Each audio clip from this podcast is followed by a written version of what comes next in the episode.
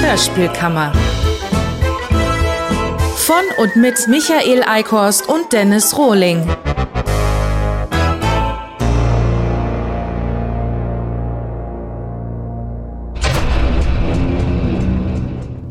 Roxanne, lassen Sie uns bitte allein. Sehr wohl, Sir. Ähm, Zigarre? Na, danke. Ah ja. Hm.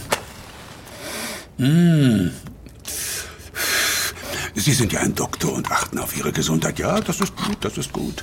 Ich habe mit meiner über die Jahre Schindluder getrieben, aber wissen Sie was? Ich denke, das eine oder andere Laster braucht der Mensch. Meinen Sie nicht auch? Neil Ashcombe.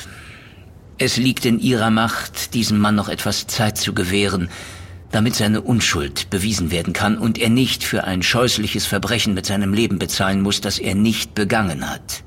Ashcombe? Nein, Asscomp, hat Udo Schenk jedenfalls so gesagt. Wobei der es verkackt hat, nicht der Klebsch als Gouverneur. Schlimm genug.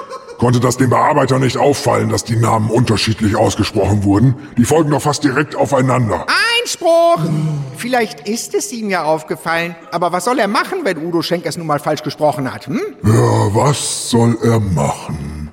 Na, wie wäre es mit? Die Stelle korrigieren, indem er das Wort bearbeitet? Morbius hat bestimmt irgendwann im Hörspiel das korrekte Wort Ashcombe gesagt, oder? Hat er.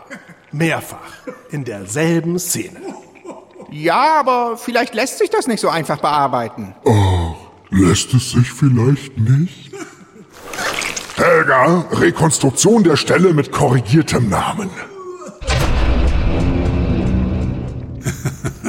Meinen Sie nicht auch? Neil Ashcombe. Meinen Sie nicht auch? Neil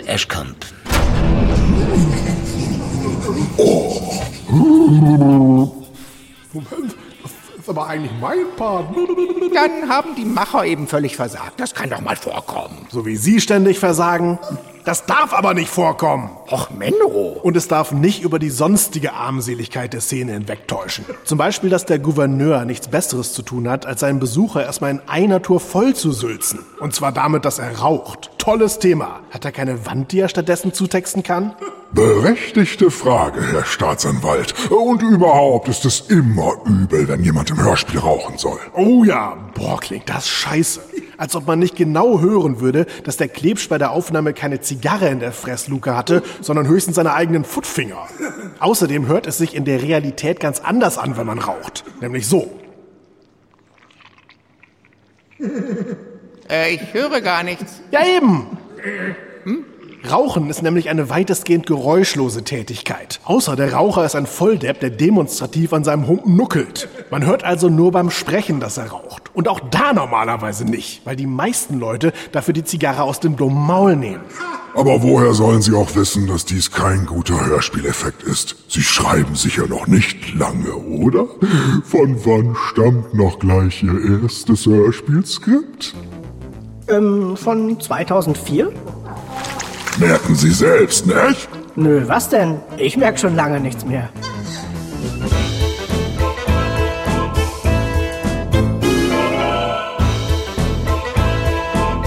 Hörspielkammer.